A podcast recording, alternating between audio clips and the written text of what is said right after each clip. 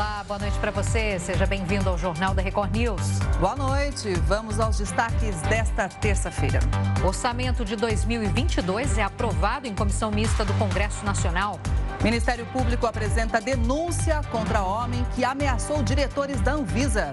Estados Unidos vão distribuir 500 milhões de testes gratuitos para detectar o avanço da variante Ômicron. E ainda, Emir de Dubai é condenado a pagar pensão de 4 bilhões de reais à ex-mulher.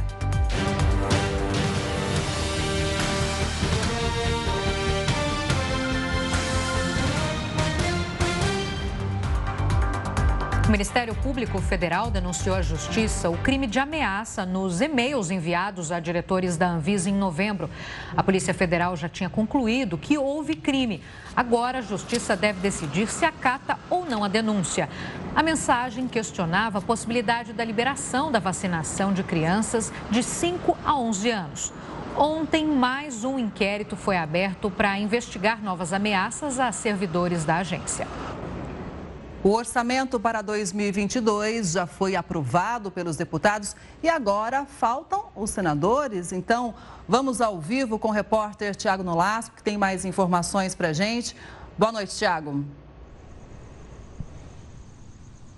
Oi, Kelly. Boa noite para você, para Giovanni e para todos que estão assistindo o Jornal da Record News neste momento. Hoje, aqui em Brasília, foi um dia de intensas reuniões e negociações por conta do orçamento federal que prevê os gastos da União no ano que vem. Agora, no fim da tarde, o texto foi aprovado na Comissão Mista de Orçamento e foi para o plenário do Congresso Nacional, aprovado primeiro pelos deputados, com os votos de 358 parlamentares. E neste momento, o orçamento é discutido no plenário do Senado, já que o orçamento é votado em uma sessão conjunta do Congresso Nacional. Alguns números desse orçamento de 2022. O salário mínimo será de R$ 1.210, um reajuste de 10% para compensar a inflação, que deve fechar esse ano aí nas, na casa dos 10%. Já o fundo eleitoral foi uma grande discussão por conta do fundo eleitoral que vai financiar as campanhas no ano que vem, ficou definido um fundo eleitoral de 4 bilhões e 900 milhões de reais, mais que o dobro do que foi gasto nas últimas eleições gerais, cerca de 2 bilhões, e aí um pouquinho menos do que havia sido previsto inicialmente pelos parlamentares, 5 bilhões e 700 milhões de reais. Houve muito debate por conta do fundo eleitoral. Os parlamentares acabaram retirando um bilhão desse fundo eleitoral para fechar nos 4 bilhões e 900 milhões para recompor o orçamento da educação e também da ciência e tecnologia que haviam sofrido os cortes. Agora a gente tem um número impressionante, já que o orçamento da União para o ano que vem tem um valor total de 4 trilhões e 800 bilhões de reais. Quase 3 trilhões são de despesas efetivas. Agora só, olha esse número, Giovana e Kelly, 1 trilhão e 800 bilhões de reais são os recursos para custear a dívida pública com gastos como, por exemplo, os juros. Após a aprovação do orçamento, que deve ser concluída daqui a pouco no Senado Federal a votação, os parlamentares vão entrar no período de recesso, só voltam a trabalhar no ano que vem. O texto segue aqui para a sanção do presidente Jair Bolsonaro e como há um acordo entre os partidos, não deveremos ter problemas. A aprovação ocorre daqui a pouco no Senado e depois o texto segue aqui para o Palácio do Planalto. É com vocês em São Paulo. Obrigada, Tiago. Boa noite para você. Bom trabalho aí em Brasília. E que dívida, hein? 1 trilhão e 800 bilhões. Agora tem a opinião do colunista Augusto Nunes. Boa noite, Augusto. Boa noite a você que nos acompanha.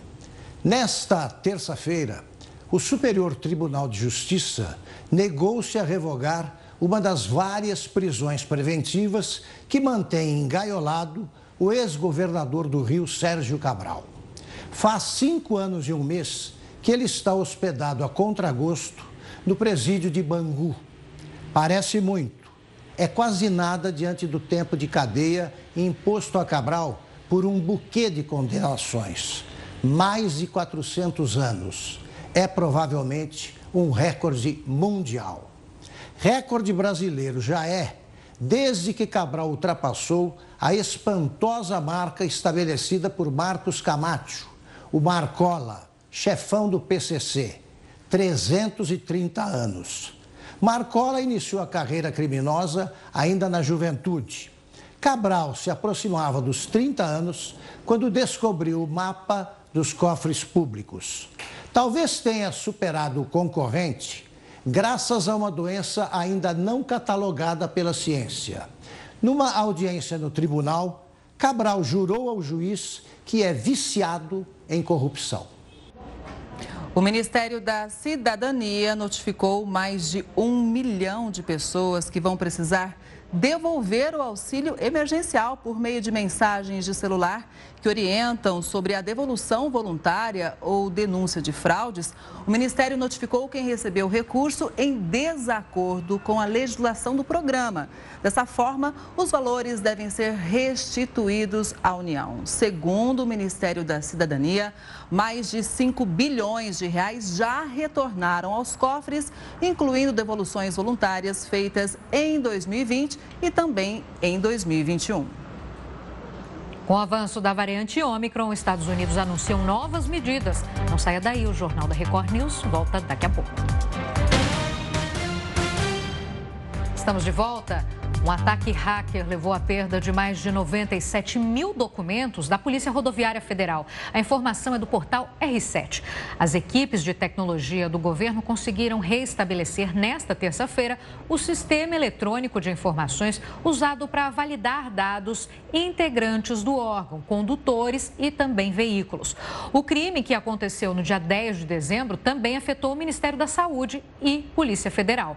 As investigações identificaram acessos ao autorizados nos sistemas que foram comprometidos, o que reforça a suspeita de que o invasor tinha credenciais. As matrículas para o ensino médio aumentaram na rede pública, segundo os dados do censo escolar.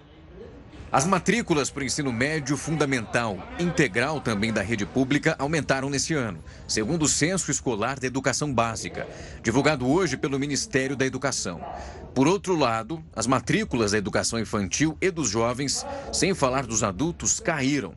Parcela significativa de pais não tem matriculado ou não matriculou seus filhos na educação infantil em função provavelmente por causa da pandemia, encontrar uma nova forma, uma outra forma de organizar a sua vida. Isso impactou o número de matrículas na educação infantil. Quase 36 milhões e meio de matrículas foram feitas esse ano na educação básica pública, que inclui a creche até o ensino médio, e também o ensino de jovens e adultos. Esse número representa um aumento de 0,15% em relação ao ano passado. Mas temos uma questão bastante positiva neste censo, é um indício, um indicador de aumento de alunos do ensino médio. Isso significa, talvez seja resultado das políticas educacionais de valorização do ensino médio, trabalhado há alguns anos, e que vai ser crescente a partir de agora, visto que temos uma reforma no ensino médio e um incentivo para os alunos voltarem ou continuarem os seus estudos da educação básica. Já o número de matrículas totais da educação especial aumentou 4,22%, mais de 4 46 mil alunos foram matriculados em relação a 2020. Os dados do censo escolar são usados como critério de distribuição de recursos do Fundo de Manutenção e Desenvolvimento da Educação Básica, o Fundeb. E o mototáxi se consolida no Brasil. Um projeto na Câmara dos Deputados institui um aplicativo para chamar o transporte. Assunto para o Heródoto Barbeiro. Heródoto, como isso pode contribuir para a mobilidade nas grandes cidades? Boa noite. Olá, Giovana. Veja o seguinte: a moto, ela veio para ficar. A gente passa pelas ruas da cidade, vocês são testemunhas disso, a quantidade de moto é cada vez maior. Não só porque as pessoas estão indo trabalhar de moto ou então fazendo alguma coisa, mas principalmente por causa das entregas. É inacreditável. As motos não respeitam o sinal, o cara passa em cima de faixa, passa em cima de calçada e ninguém fala nada, porque eles estão levando nossos documentos, nossa comida, tudo isso, então parece que liberou geral para a moto. Então a moto veio para ficar. Agora a pergunta que não quer calar é o seguinte: uh, será que isso vai levar por exemplo, a, ao chamado mototáxi, que tem em algumas cidades brasileiras e não tem outras. Por exemplo, São Paulo não tem mototáxi. Mas eu pergunto o seguinte: as pessoas estão indo trabalhar. É, hoje o trânsito estava completamente congestionado. Você queria ir um lado para o outro da cidade? Será que se você fosse no mototáxi, você chegaria antes? E não só isso, poderia chegar de maneira mais barata. Porque com o aplicativo, o carro já é mais barato do que o táxi.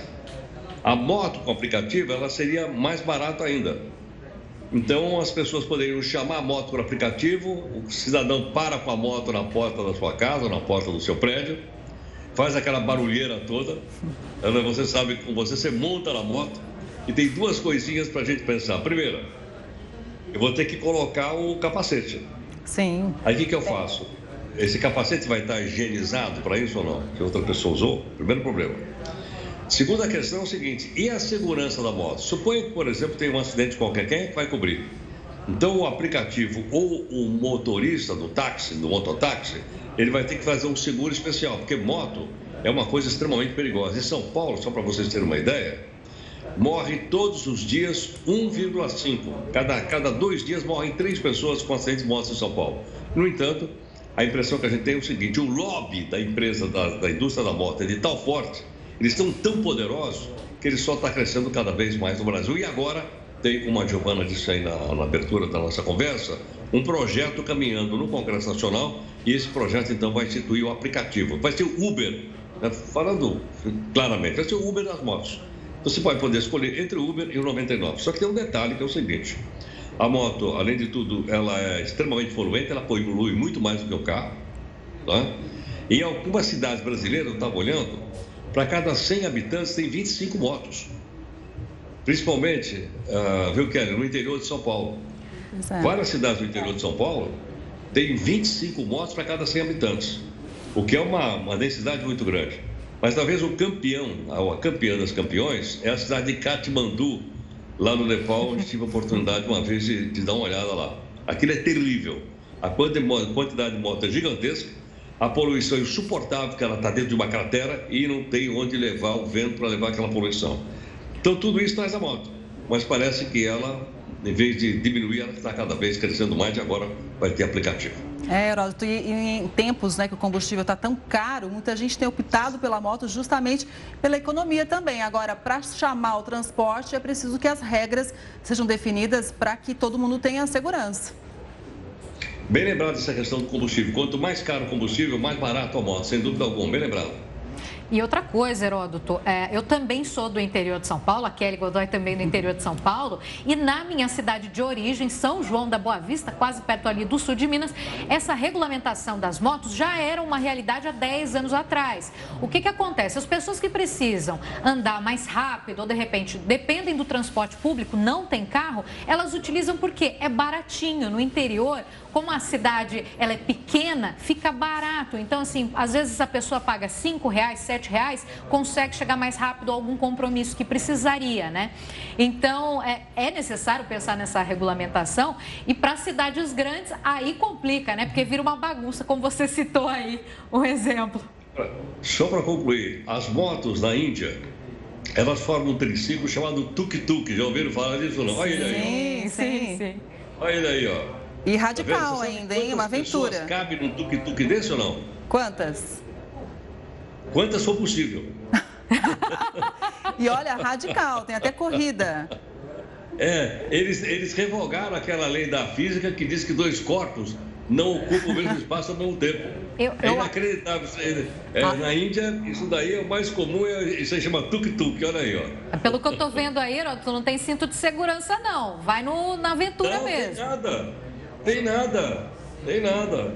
E isso nem... aí carrega 8 pessoas, 10 pessoas, 12 pessoas, é inacreditável. Não sei como é que não desmonta. Pois é, e nem capacete, olha lá. Ninguém precisa se preocupar com se o capacete está higienizado ou não. Heródoto, obrigada pelas informações. Logo mais a gente volta a se falar. Já. Olha, São Paulo confirmou mais casos da variante Omicron da Covid-19. São mais de 20 infectados com a nova cepa no estado. A média de internações por Covid aumentou mais de 34%. O último balanço do governo do estado aponta 2.437 pacientes internados, sendo 942 em unidades de terapia intensiva, hein? O aumento de hospitalizações coincide com a Omicron, mas ainda não é possível cravar que a variante seja responsável, já que as pessoas voltaram a se aglomerar com mais frequência. E ainda nesse assunto, Israel confirmou hoje a quarta dose da vacina para a Covid-19. Maiores de 60 anos, profissionais da saúde pessoas imunossuprimidas vão poder receber o reforço, mas com pelo menos um intervalo de quatro meses da terceira aplicação segundo o Ministério da Saúde. O primeiro-ministro, Naftali Bennett, declarou que essa é uma grande notícia que vai ajudar a superar a propagação da Omicron. Quase metade da população israelense recebeu a terceira dose do novo coronavírus. No próximo bloco tem análise de algumas propostas de ajuste fiscal que ficaram para o ano que vem. O Jornal da Record News volta já já. O Comitê Científico do Rio de Janeiro recomendou a compra de vacinas para as crianças. E quem tem as informações é o repórter Pedro Paulo Filho. Boa noite, Pedro. Como foi a movimentação por aí, hein? Olha, uma das decisões do Comitê Científico da Prefeitura do Rio foi a de que o município compre as vacinas para as crianças. Antes de tudo, uma boa noite, Kelly, boa noite, Giovana e a todos que acompanham o Jornal da Record News. Essa decisão acontece depois que a Anvisa, a Agência Nacional de Vigilância Sanitária, liberou a aplicação de doses da Pfizer em quem tem de 5 a 11 anos de idade. Só que ainda não há uma data específica para o início dessa vacinação pediátrica. O Ministério da Saúde ainda vai fazer uma audiência pública e ouvir a Câmara Técnica de Assessoramento em Imunização da Covid-19. E o governo federal disse que espera ter uma resposta no dia 5 de janeiro. Bom, além dessa decisão de recomendar a compra de vacinas por parte do município, o Comitê Científico da Prefeitura do Rio também avaliou que não há restrições para a realização das festas populares, festas de rua do carnaval do ano que vem. A gente lembra que na semana passada o prefeito do Rio, Eduardo Paes, tinha apenas falado sobre essa incerteza em relação aos blocos de rua. No sambódromo haveria um maior controle para a entrada de pessoas vacinadas.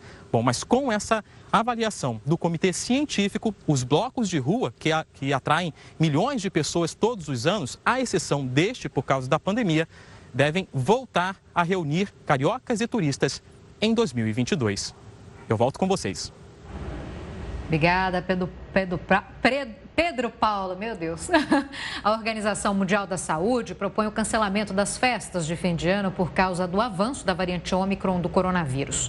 Segundo a OMS, a rápida disseminação por meio das aglomerações pode aumentar o número de casos da Covid-19 e sobrecarregar o sistema de saúde e causar novas mortes. Durante uma entrevista coletiva, um porta-voz da OMS disse que é um evento cancelado melhor que uma vida cancelada. 2021 foi um ano de muito impasse entre os poderes, principalmente quando o assunto era o ajuste fiscal. Inclusive, nós mostramos isso aqui no jornal. Depois de semanas de alteração, a PEC dos precatórios foi promulgada, mas outras propostas e reformas ficaram para o ano que vem. Para fazer uma análise sobre essas movimentações, o Jornal da Record News conversa agora com o professor de Economia da Fundação Getúlio Vargas, o Mauro Rochin. Boa noite, professor. Obrigada por estar com a gente. Quais pontos importantes foram deixados para trás em 2021? Bom, boa noite a todos. É um prazer estar aqui com vocês. A gente teve duas importantes reformas propostas que não foram adiante e que também dificilmente vão acontecer em 2022 por fato, pelo fato de do ano que vem ser um ano de eleições. A gente teve uma reforma tributária que seria importantíssima de ser feita, que não aconteceu. Tivemos uma reforma administrativa também fundamental para rever é, condições fiscais do Estado e isso também não aconteceu. Uma pena. Uh, boa noite, professor. É, eu, eu, queria saber, ainda ligando a, a, esse assunto que o senhor falou das eleições, não dá para fazer mais nada para o ano que vem? Isso pega mal, digamos assim? Olha, parece que aqueles que propõem, de qualquer maneira, é, redução no gasto do Estado, uma redução na despesa do Estado, quando eu digo do Estado, eu estou falando da União, na verdade ele está falando alguma coisa que para alguns lobbies, alguns grupos de interesse, soa muito mal, porque reduzir despesa acaba sendo menos receita no bolso de alguém. Então, não é politicamente muito correto, digamos assim, e nem em termos eleitorais muito vantajoso, num ano de eleições, se propor qualquer tipo de reforma que represente redução de despesa. Então, daí a dificuldade.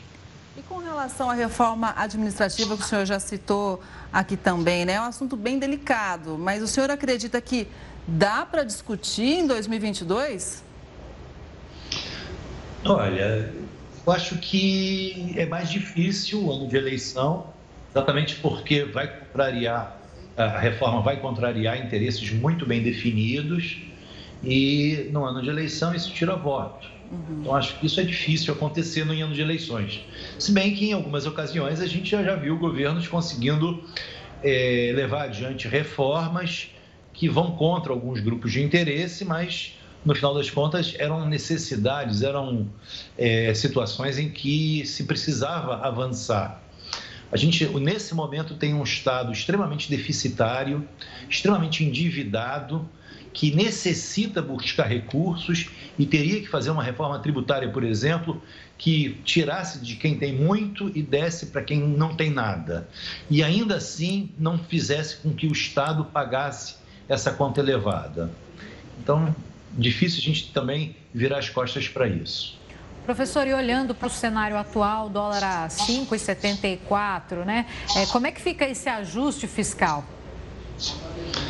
Pois é, ele se torna mais premente ainda porque com dólar a 5,74 há uma pressão inflacionária. Eu digo isso porque um dólar mais caro torna o produto importado mais caro, torna o produto nacional que usa matéria-prima estrangeira também mais caro. Então, empurra preço para cima. Se o Estado conseguir gastar menos, se a União for um consumidor menos voraz, um consumidor que demande menos, ela consegue ser uma contrapartida a esse dólar mais caro. Aliás, vai, ela vai até ajudar esse tipo de postura menos consumista a que a gente tenha um dólar mais barato. E vai ajudar que a gente tenha uma demanda um pouco menos aquecida, o que ajuda na guerra inflacionária. Agora, professor, essas reformas, né, que são necessárias, como o senhor apontou aí, a gente tem um equilíbrio, né? É, quando elas são adiadas e com propostas indefinidas, ela tem um impacto negativo para investimentos no país, inclusive a curto prazo? Isso pode trazer um impacto nesse sentido também? Sim, eu acho que a gente olhar um, um país com contas equilibradas, sem que haja um endividamento excessivo, o investidor olhar esse quadro mais eh, menos arriscado faz com que ele se torne mais propenso a investir no país. Quando um investidor olha um país em que você tem um gasto público descontrolado, você tem uma dívida que ameaça de não ser paga, não ser adimplida, você vai ter investidores mais avessos ao risco, ao risco, investidores menos propensos a aplicar dinheiro no país. Perfeito. Professor, agora, por, por, outro lado, a desoneração da folha de pagamento foi prorrogada até 2023. Esse foi um, um, avanço? O senhor acredita que esse seja um avanço, um acerto? Isso deve trazer aí mais confiança para o empresário contratar? Sim, eu acho que isso foi um avanço. Eu acho que essas medidas, essas que caminham no sentido de desonerar o trabalho, de tornar a contratação mais barata, elas acabam favorecendo tremendamente o emprego, que aliás é o que a gente precisa fazer hoje, e a melhora do emprego vai implicar na melhora de muita coisa. Melhora a renda, com a melhora da renda, melhora a arrecadação, com a melhora da arrecadação, o Estado volta a ter alguma capacidade de investir. Então, acho fundamental a gente ter isso em mente. É, são milhões de desempregados. Professor, muito obrigada pela participação no jornal, pelas informações. Uma boa noite. Boa noite. Presidente da Rússia ameaça retalhar o Ocidente em meio às tensões sobre a Ucrânia. O Jornal da Record News volta em um minuto com essa e outras informações. Então, até já. Estamos de volta. O presidente da Rússia, Vladimir Putin, afirmou hoje que o país está preparado para responder às ameaças do Ocidente. A afirmação do presidente russo Vladimir Putin acontece em meio a uma onda de tensões sobre o conflito na Ucrânia. Apesar da citação ao uso de medidas militares e técnicas, Putin não explicou quais seriam essas ações. Ele já havia exigido que a OTAN, a Organização do Tratado do Atlântico Norte, desse mais garantias de segurança à Rússia. Além disso, o presidente russo pede a retirada das tropas da OTAN das fronteiras russas. Os países ocidentais acusam o Kremlin de ter mobilizado dezenas de milhares de soldados para a fronteira com a Ucrânia. Há duas semanas, o presidente dos Estados Unidos, Joe Biden, fez uma videoconferência com Putin para discutir tais impasses. Segundo a Casa Branca, Biden expressou uma preocupação por causa do aumento dessas tropas russas em torno da Ucrânia. Deixou claro que fortes medidas econômicas serão adotadas no caso de uma escalada militar. A mulher mais poderosa do mundo tem uma fortuna calculada em 57 bilhões de dólares. Ficou curioso para saber como ela conseguiu tanto dinheiro assim, hein? O Heroto Barbeiro vai responder para a gente agora. Heroto, o que ela vai fazer com essa grana toda, hein? É muito dinheiro. Realmente é muito dinheiro. É uma coisa extraordinária. Agora, uma coisa curiosa é o seguinte: eh, essa mulher, como todo mundo já sabe, ela, essa senhora que está aí, olha aí, ó, ela, a imagem dela está circulando no mundo inteiro como um todo, né? Mackenzie é o primeiro nome dela. Ela simplesmente é o seguinte: ela recebeu 57 bilhões, viu, Kevin? Porque ela se separou do marido. O marido dela é o Jeff Bezos, aquele cara que fundou a Amazon. Então veja só, ela recebeu um quarto do valor da Amazon. Um quarto são 57 bilhões de dólares. Logo, para eu saber quanto vale a Amazon, é só multiplicar por 4. Olha a quantidade de dinheiro que vale essa tal da Amazon. Essa mulher ficou com 57. Mas sabe de uma coisa interessante? Ela não está sendo chamada mais poderosa só porque ela tem os 57 bilhões. Porque ela já declarou o seguinte, essa mulher aí, que metade dessa grana ela vai distribuir entre as ações sociais que ela patrocina nos Estados Unidos, metade desse dinheiro.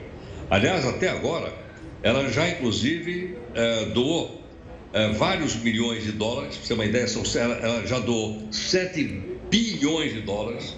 Imagina uma doação de 7 bilhões de dólares. Ela doou 7 bilhões de dólares para 780 ONGs dos Estados Unidos. Uma delas, por exemplo, é uma ONG da Califórnia, que estimula as pessoas, principalmente mulheres e negros, a terem pequenos negócios. Então, não é só uma ONG caritativa, é uma ONG que faz com que as pessoas cresçam que as pessoas invistam, que as pessoas desenvolvam determinados negócios nos Estados Unidos. E outra coisa interessante aqui é o seguinte: no Brasil a gente não ouve falar disso, né? Pois é. A gente não ouve pegar, ver os milionários e pegar uma parte da sua grana. Por exemplo, Bill Gates, que todo mundo conhece lá da Microsoft, esse cidadão, por exemplo, ele deu 6 bilhões de dólares. Você diz, ah, mas pera um pouquinho, lá nos Estados Unidos, quando eles fazem essa doação, eles descontam o imposto de renda. É verdade, realmente é verdade. Mas lá isso é muito importante uh, para o país desenvolver, para o país crescer. Aplicam muito na ciência. Em centros de aqui a gente não ouve dizer que ninguém aplicou coisa nenhuma, ninguém dá dinheiro para coisa nenhuma. Então aqui é muito diferente. E outra coisa importante para a gente lembrar: essa mulher, portanto, é mais importante do mundo por causa do dinheiro, por causa da disposição de doar metade dessa grana toda para desenvolvimento de ações sociais nos Estados Unidos.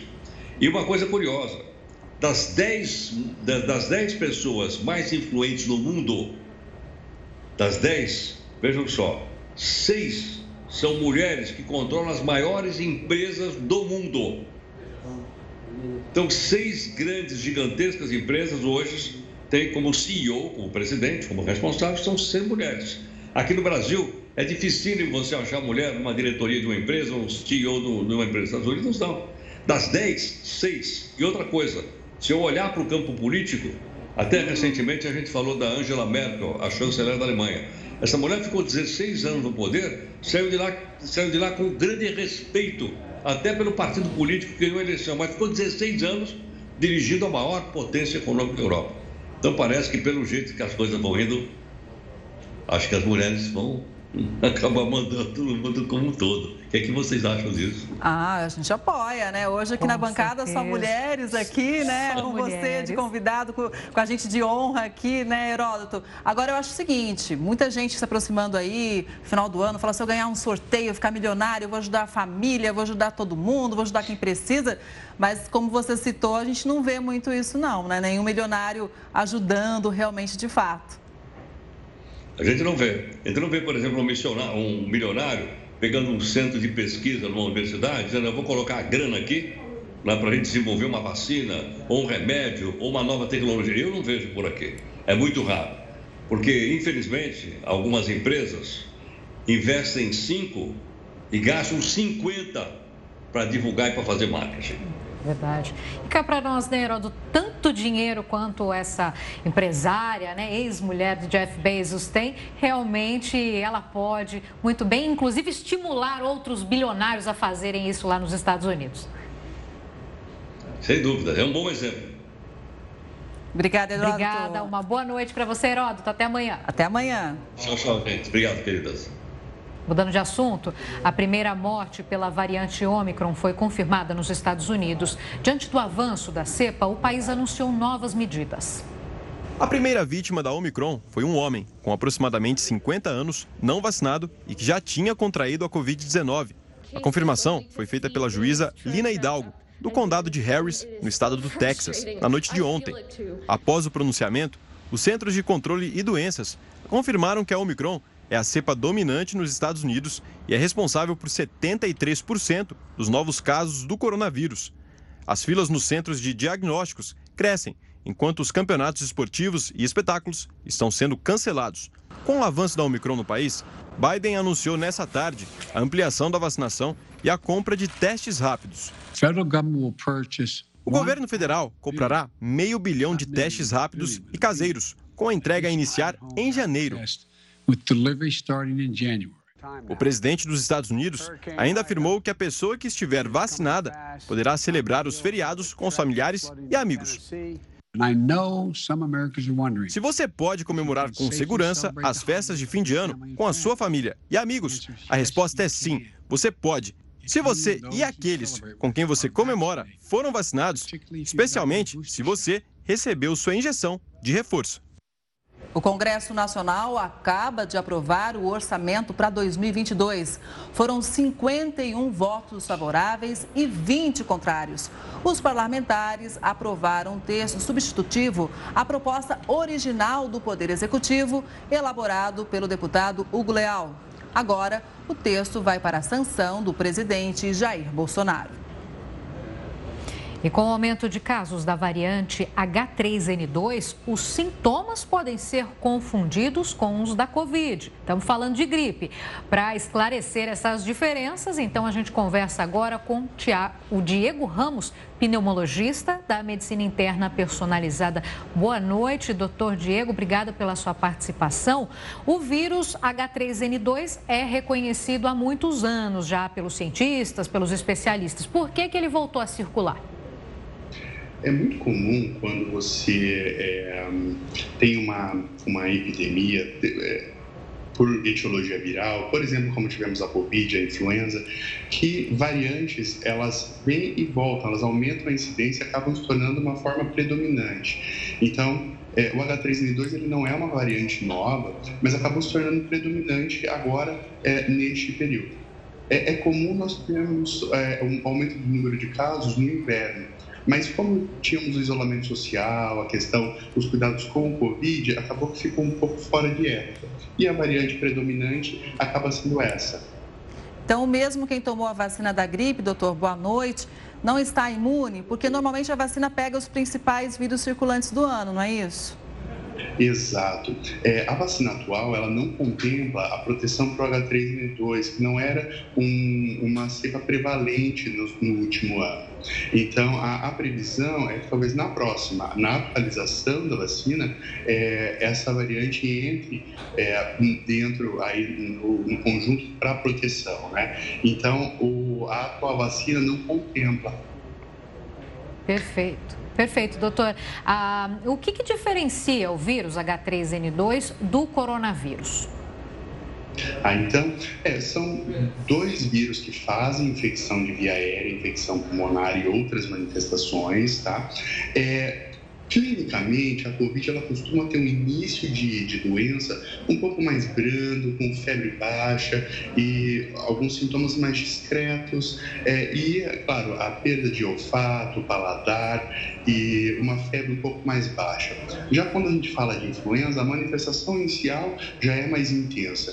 Então, você tem febre mais alta, mialgia e os sintomas de via aérea superior, coriza, dor de garganta e pode surgir falta de ar.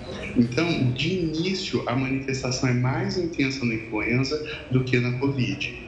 Essa é uma das principais assim, diferenças clínicas entre as duas. Lembrando que ambos os vírus eles podem fazer também pneumonia e formas graves, né, durante a evolução aí nos diferentes indivíduos.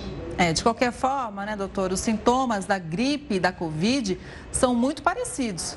Só o teste é que dá o diagnóstico correto de saber qual vírus o paciente tem? É, os sintomas eles são muito semelhantes, né? É, o teste, existe teste para só influenza ou só Covid e alguns painéis virais que também identificam outros possíveis vírus respiratórios. Então, tem disponibilidade. Geralmente, a gente acaba pedindo é, esses testes mais específicos para aqueles pacientes que têm um comprometimento mais grave ou então que têm necessidade de internação. Então, não é uma coisa que acaba se testando todas as pessoas que têm sintomas. Tá? É, em geral, na internação, claro, aí as pessoas serão testadas até mesmo para a gente diferenciar o tratamento, personalizar o tratamento, né? Mas, de modo geral, não se testa todas as pessoas que não têm sinais de gravidade. É uma espécie de amostragem, então, é isso? Exato, exato. É, quando a gente pensa em, por exemplo, além da, da influenza e da Covid, nós temos outros vírus de circulação. Então, por exemplo, adenovírus, o vírus essencial respiratório. É, então, fica, quando você propõe teste para todo mundo, é, isso acaba sendo inviável do ponto, do ponto de vista de, de atendimento, né? Então, e, e a importância do teste vai ser para o caso mais grave, para o caso mais intenso. Então, por isso que a gente direciona os testes, né? Doutor, de qualquer forma, muitos hospitais estão lotados, né? O H3N2 também pode causar mortes e como evitar um quadro mais grave? É, o H3N2, a influenza A, ela também faz quadros graves, né? Lembrar que é, as pessoas que fazem parte dos grupos de risco precisam estar é, mais atentas. Então, lembrar que as crianças, as gestantes, os idosos, as pessoas com doenças crônicas, cardíacas, renais, são grupos de risco. Então, é, se atentar para a evolução para a forma grave, a questão, os sinais de febre alta, é, dor torácica, falta de ar, estes são sinais que a evolução pode ocorrer com gravidade. E aí procurar de forma mais breve o serviço de saúde.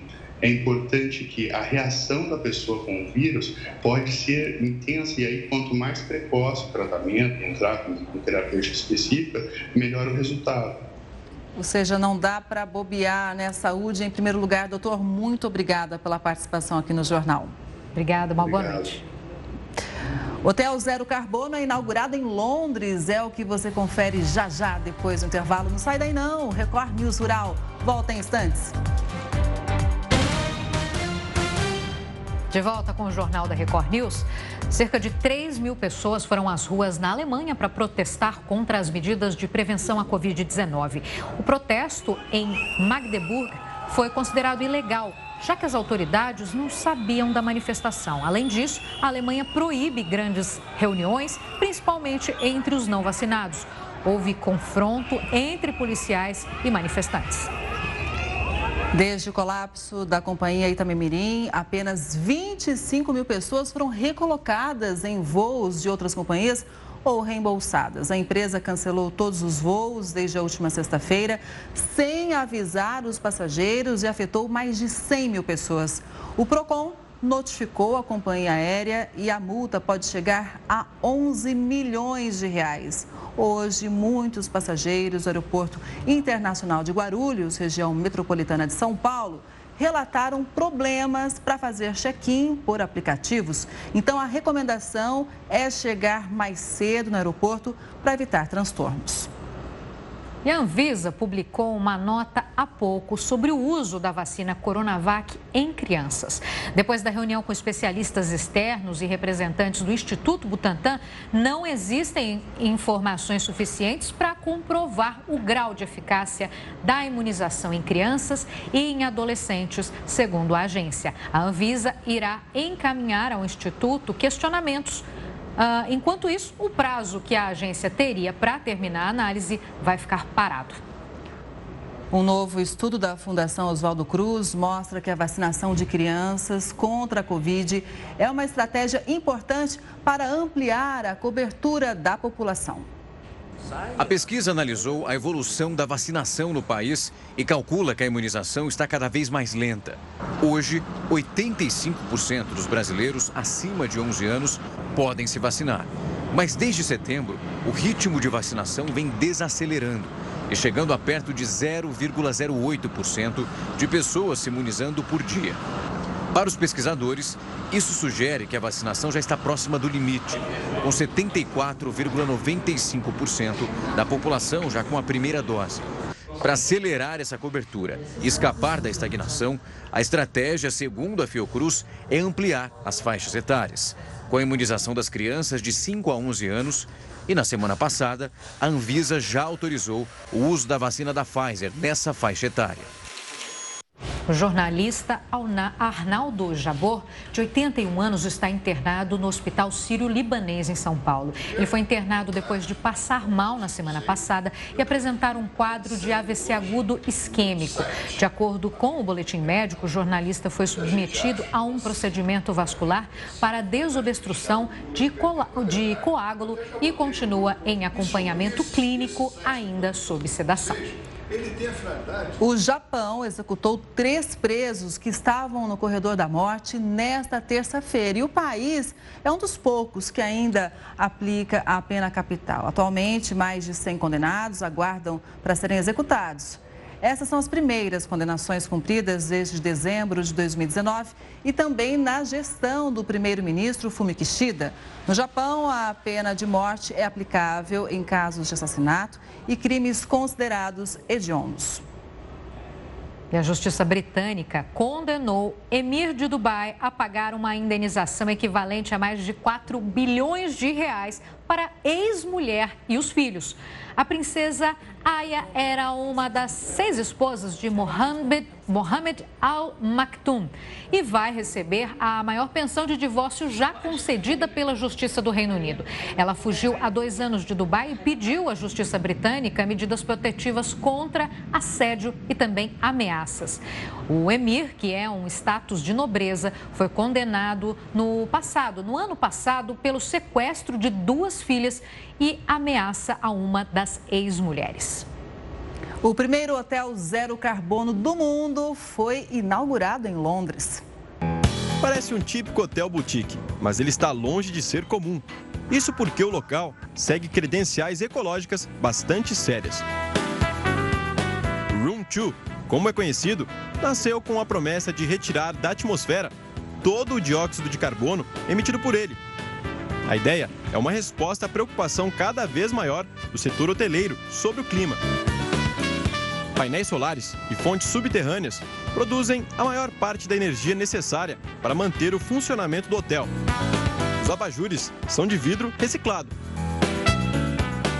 As torneiras do banheiro limitam a vazão da água e os espelhos usam madeira de origem local. Há ainda bicicletas elétricas disponíveis para os hóspedes alugarem. Para a consultora de mudanças climáticas, Emelia Holdaway, o projeto já deu um grande passo em termos de sustentabilidade. Mas ela acredita que logo será possível reduzir todas as emissões a zero, não só a líquida.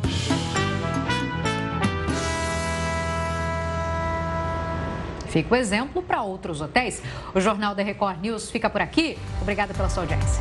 E você continua agora com o News das 10 com Rafael Algarte. Boa noite para você, Rafael.